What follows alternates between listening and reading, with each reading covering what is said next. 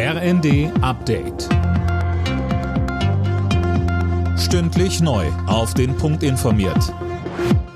Ich bin Fabian Hoffmann. Guten Morgen.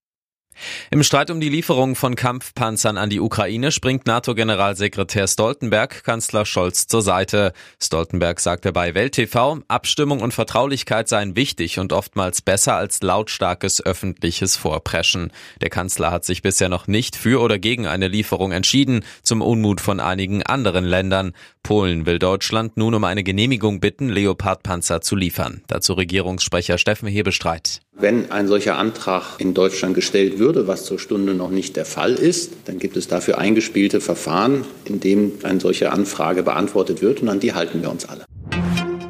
Wenn es denn dann grünes Licht aus Berlin für Kampfpanzer geben sollte, könnte Rheinmetall insgesamt knapp 140 Leoparden liefern. Das sagte ein Sprecher des Rüstungskonzerns dem Redaktionsnetzwerk Deutschland. Knapp 30 Leopard 2 Panzer könnten bereits im April oder Mai geliefert werden.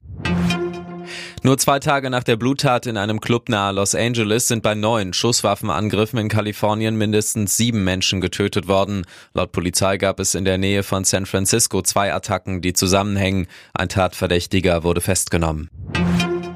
Schlechte Nachricht für Flugreisende. Morgen am Mittwoch werden vermutlich keine Passagiermaschinen vom Berliner Flughafen starten oder dort landen. Verdi hat die Beschäftigten zum Streik aufgerufen. Die Gewerkschaft fordert 500 Euro mehr im Monat.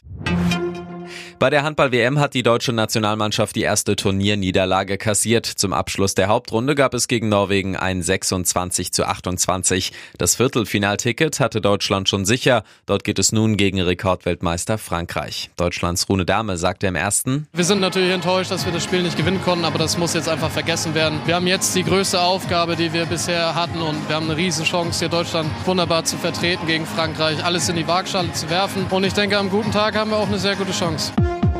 Alle Nachrichten auf rnd.de